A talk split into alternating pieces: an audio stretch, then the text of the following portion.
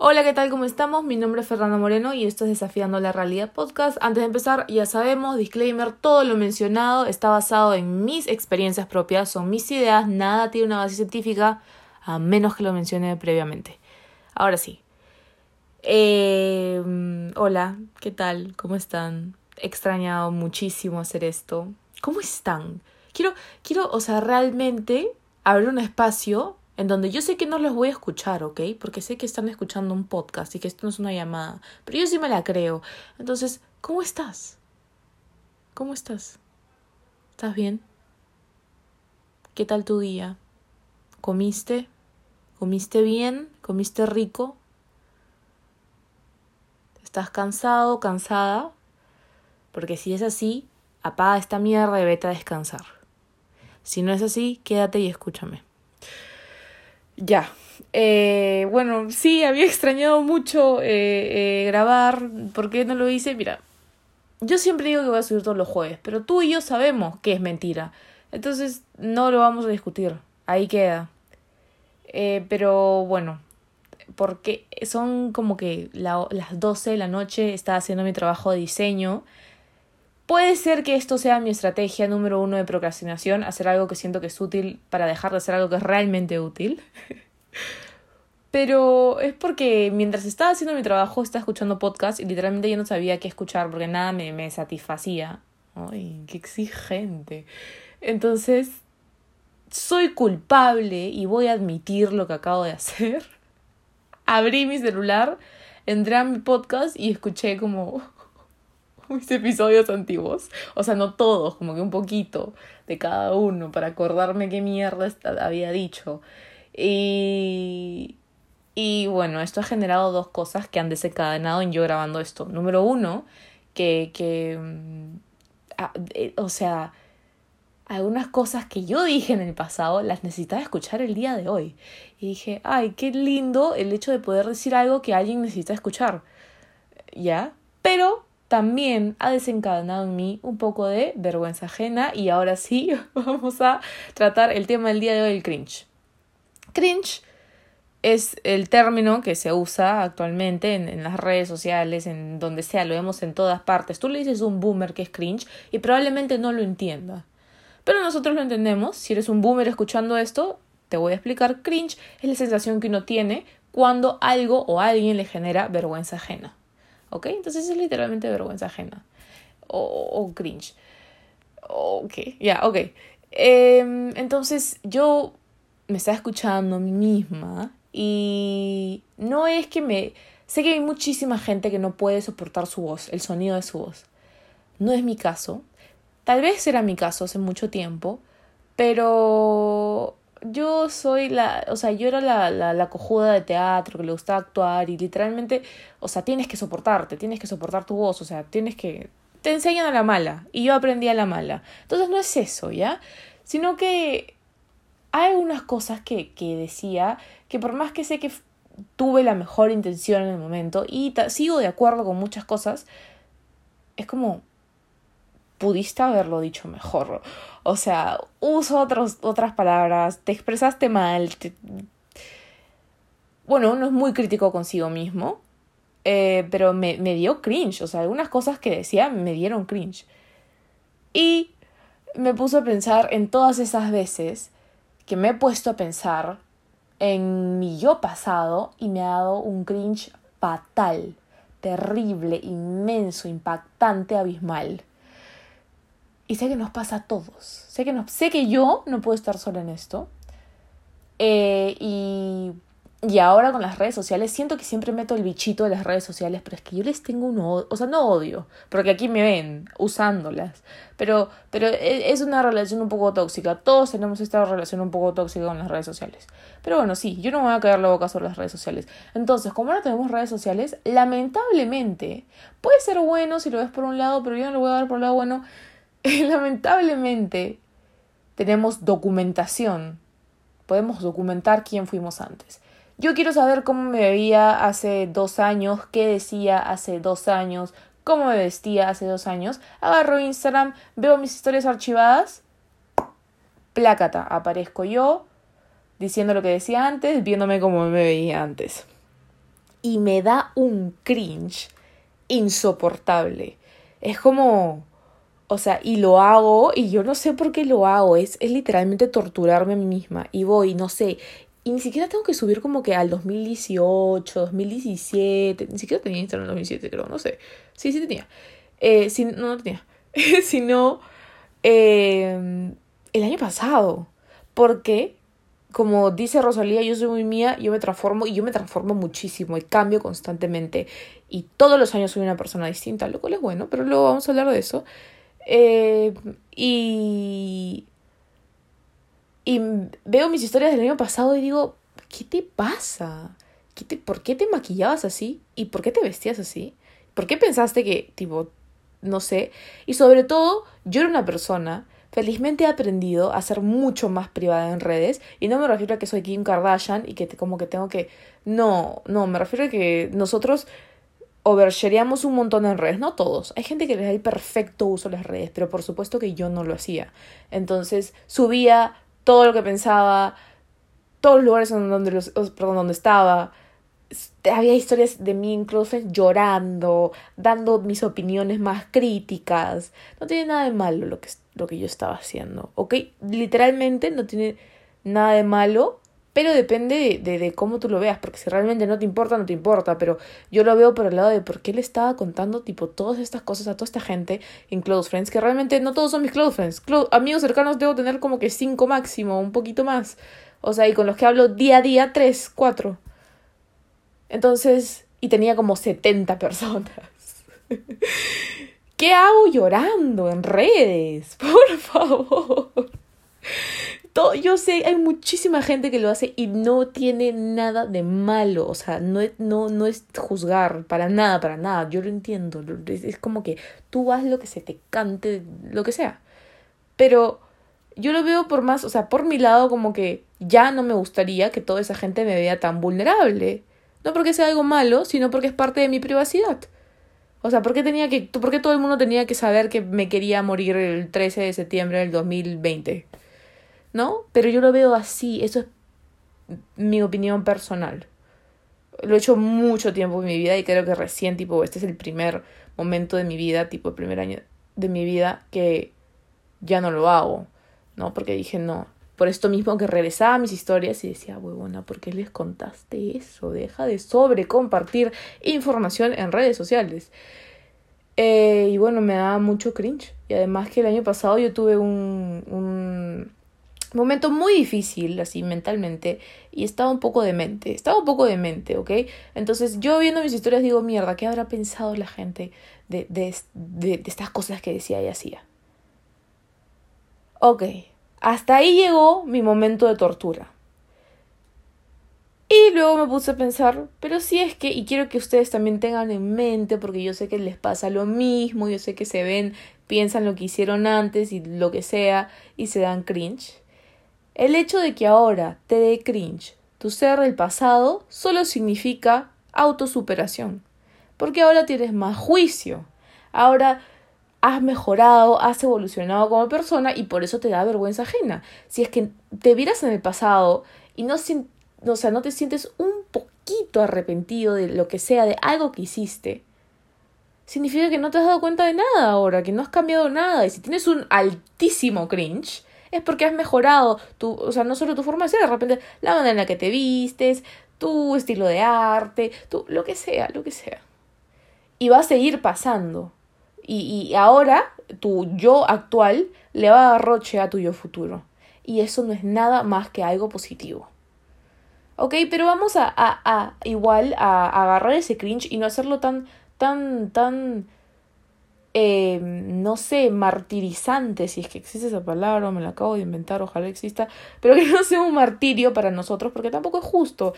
Entonces vamos a, a, a no sé, hacer las paces, a agarrar y encontrar un equilibrio y decir, ok, me da un poco de vergüenza como yo actuaba antes y mi yo pasado, ¿ya? Pero no pasa nada, o sea, no es tan grave, ok, no es tan grave y hay que tenerle compasión a nuestro yo pasado y decir, es lo mejor que esa persona sabía. O sea, hablando de ti en el pasado. es lo mejor que pudiste hacer en ese momento. Lo que, o sea, lo que decías es lo mejor que pudiste decir, como te vestías es la mejor manera en la que te podías vestir en ese momento porque era todo el conocimiento que tenías en ese momento. Entonces, ¿por qué te vas a tratar tan mal? Acá no permitimos, y, y es de repente después, en algún momento, algún episodio a esto, el hablarnos feo. Porque mm, la gente piensa que es algo ligero. Ay, soy una fea de mierda. Ay, soy una inútil de mierda.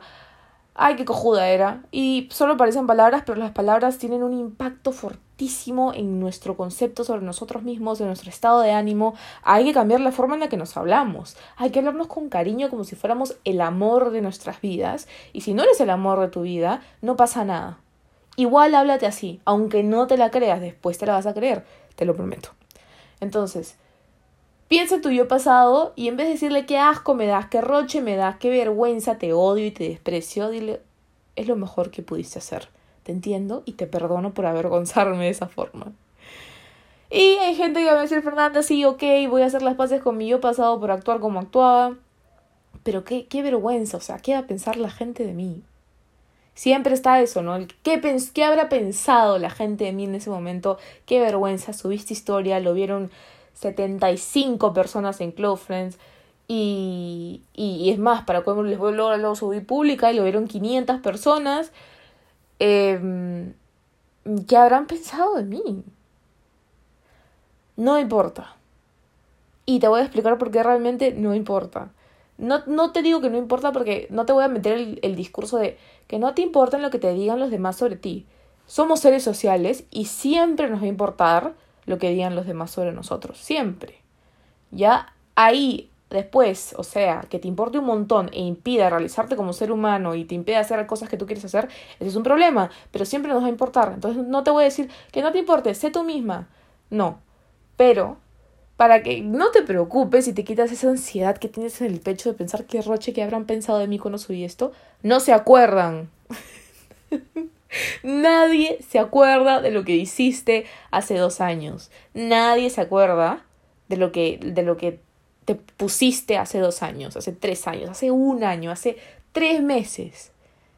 Y si alguien se acuerda, tiene un vago recuerdo, pero eso ya no es el concepto que tienen de ti. Tu yo pasado no es el concepto que la gente tiene de ti. El concepto que la gente tiene de ti es tu yo actual. ¿Ok? Entonces, no te preocupes por qué pensó antes la gente y si la gente se acuerda. Porque uno no se acuerdan, porque ya saben, y les he dicho, hay que retroceder al episodio 3, donde hablo de ansiedad social. No, ya bueno, qué roche promocionándome. Pero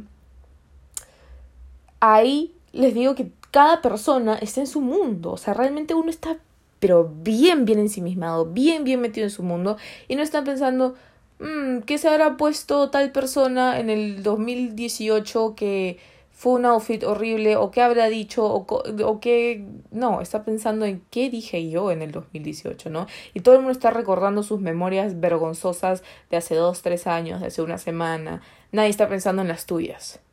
Te prometo que puedes dejarlo ir porque nadie se acuerda y si se acuerdan no les importa y el concepto que tienen de ti es el concepto que ven actual, porque somos seres que tipo procesamos lo que es presente, ¿entienden? Eso es lo que, lo que nos quedamos. Entonces, si te ven así, presente, siendo así, esa, esa, ese es el concepto que tienen de ti, no el tú anterior. La gente ya se olvidó y, o ya simplemente no importa. Ya simplemente no importa. Eh, quiero hablar de no sé cómo ordenar los puntos. Normalmente hago como que mi, mi, mi guion. No es un guion, no. O sea, estaría estafando a todo el mundo. Pongo como el punto uno, hablo de esto para que no olvidarme, porque mi cerebro es un poco tea. Me olvido mucho de las cosas. Eh, pero, bueno, no importa. Hablando, tomando el tema del cringe. ¿Ya? Eh, ahora, ya no vamos a hablar de que a ti te dé cringe tu ser pasado, ¿no? Sino dar cringe. Dar cringe. ¿Y por qué creo que dar cringe es algo positivo? Y que algo te dé cringe a ti es algo que tú tienes que evaluar y trabajar en eso. Vamos a hablar de algo que de repente ya conocen, de repente no, pero me encanta, que se llama la ley del espejo. Es una cosa así psicológica. Yo quería estudiar psicología, entré a la carrera de psico llevé un curso de psicología, como ni siquiera de psicología, era de desarrollo, pero que tenía que ver Dije qué aburrido y me fui a comunicar y felizmente estoy en esta carrera porque me fascina. Eh, pero bueno, eh, aprendí algo, creo, o fácil lo leí y ahora lo he vuelto a leer porque quería hablar de esto, que se llama la ley del espejo. La ley del espejo afirma, lo voy a leer porque tengo mis apuntes acá, que el mundo exterior actúa como un espejo que refleja tanto nuestra luz como nuestra sombra, o sea, nuestros aspectos positivos y nuestros aspectos negativos, siendo esto un retrato de nuestro mundo interior. Esto es un mundo de proyección. Cada uno ve las cosas distintas porque cada uno proyecta al exterior lo que tiene adentro.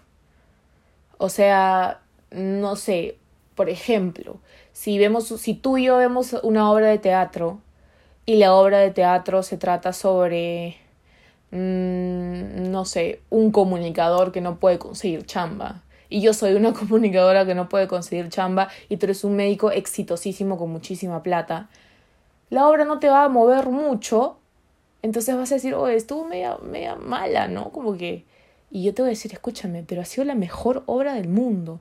¿Por qué? Porque he proyectado como yo me siento, lo he visto en la obra, me he identificado, ¿entienden? Entonces, este es un mundo de proyección. Y la ley del espejo tiene em, como que cuatro leyes, normas, no sé. La primera es que todo lo que te molesta, o bueno, a ver, vamos a hablar como si fuera a mí. Todo lo que me molesta, irrita o quiero cambiar dentro del otro está dentro de mí. Cada cosa que te irrita de alguien más, si es que una persona de la nada como que, mm, no sé, no me gusta lo que hace, y si te da cringe, es porque esa persona tiene algo que tú tienes muy dentro que no te gusta de ti y lo estás proyectando en esa persona. La segunda es que todo lo que el otro me critica o juzga, si me molesta o hiere, está reprimido en mí y es necesario trabajarlo. Ok, eso es lógico. Tercera, todo lo que me gusta del otro, lo que amo en él, también está dentro de mí. Exacto, proyección. Me gusta esto de ti porque lo tengo yo en mí. Y la cuarta, esta es importante, todo lo que el otro me critica, juzga o quiere cambiar en mí, sin que me afecte, le pertenece a él. Obvio. Entonces, basándonos en esto, cuando te da cringe algo, probablemente porque esa persona está haciendo, diciendo algo que te incomode porque tú tienes muy reprimido. Y si tú le estás dando cringe a alguien, es por eso no tiene, no tiene que ver contigo realmente, tiene que ver con la proyección de esa persona. Si le disgusta algo que tú estás haciendo y que no, hace, no le hace daño a nadie y dice, ay, qué cringe, es porque se disgusta a sí mismo. Una vez que uno deja de juzgar a los demás, porque es una repercusión de lo que doy me regresa, ¿entienden? Lo que tengo dentro lo voy a sacar, lo voy a, lo, bueno, X pastruladas. Entonces, cuando uno deja de juzgar menos, perdón, cuando uno deja de juzgar y empieza a juzgar menos, se empieza a juzgar menos a sí mismo. Y lo he comprobado muchísimo. En el colegio, por ejemplo, era la típica chivola que decía, ay, odio a todo el mundo, soy única y diferente y todo el mundo me da cringe y odio a todos. Y me quería súper chévere por eso. Me odiaba. Esa es la verdad. O sea, yo no era chévere, yo no era cool, me odiaba. Era un montón de odio interno que yo estaba proyectando y que yo estaba exteriorizando y por eso odiaba a todo el mundo. Pero no es que realmente, y acaso la gente, todas las personas eran odiables, para nada, pues era yo, era yo el problema. Y luego crecí y maduré y conocí terapia y conocí otras como que no sé, no sé, aprendí muchísimas, muchísimas cosas y empecé a odiarme mucho menos a mí misma, al punto que ahora puedo decir que me quiero un montón. Y ya no odio a absolutamente nadie. Obviamente hay gente con la que no me llevo bien, con la que he tenido discusiones, gente con la que he terminado relación, lo que sea. No los odio, no odio a nadie. Y juzgo mucho menos, muchísimo menos. Empecé a juzgar menos, ¿ok? Eh, y pues obviamente por consecuencia todo me dejó, o sea, no todo, pero las cosas me dejaron de dar cringe tanto. O sea, ahora cringeó realmente muy, muy poco. Es rarazo que lo, o sea, o sea, como lo acabo de decir, nunca, no me había dado cuenta realmente de eso, pero ahora cringeo muy, muy poco. Eh, solo unas cosas, sí, sí, definitivamente. Y tampoco puedo decir que no juzgo por completo, definitivamente hay cosas que juzgo porque siento que es parte de nuestra condición humana, pero ojalá llegue un momento en el que pueda entender todo y no juzgar nada. Pero bueno, entonces juzgo mucho menos. Y gracias a eso es que ya no me juzgo tanto a mí misma. Sí, soy bien crítica conmigo, a veces puedo ser un poco hija de puta conmigo misma, pero no me juzgo tanto y no me doy tanto cringe, o por lo menos no me da tanto miedo dar cringe. Es por eso que agarro y saqué mi podcast y ahora puedo subir lo que escribo. Eh, voy a hacerme un cherry, sigan cállate mierda. Eh, y puedo vestirme como se me da la gana y puedo subir lo que se me da la gana realmente pensando, o sea, y ya no me da vergüenza y ya no me da miedo y la vergüenza y el auto cringe es lo más limitante que puede pasar. Porque imagínate todos los proyectos que podrías hacer si es que no te, no te diera vergüenza o cringe, o las cosas que publicarías, o las fotos que subirías, lo feliz que serías con, con quien, como, con la manera en la que te expresas al mundo. Te expresarías mucho más si no tuvieras vergüenza o cringe, lo que sea. Entonces hay que pensar mucho en eso, hay que matar, yo diría que hay que matar por completo ese lado de nosotros que cringea, ¿no? Y, y hay que abrazar más, dar cringe. ¿Saben por qué? No creo que dar cringe esté mal. Yo digo, yo debo dar muchísimo cringe. O sea, yo no me doy cringe a mí misma porque he salido de esta mentalidad de juzgona, de juzgar a los demás. Entonces no me juzgo. Pero sé que hay mucha gente que está en esa mentalidad y que sé que hay mucha gente a la que le debo dar cringe.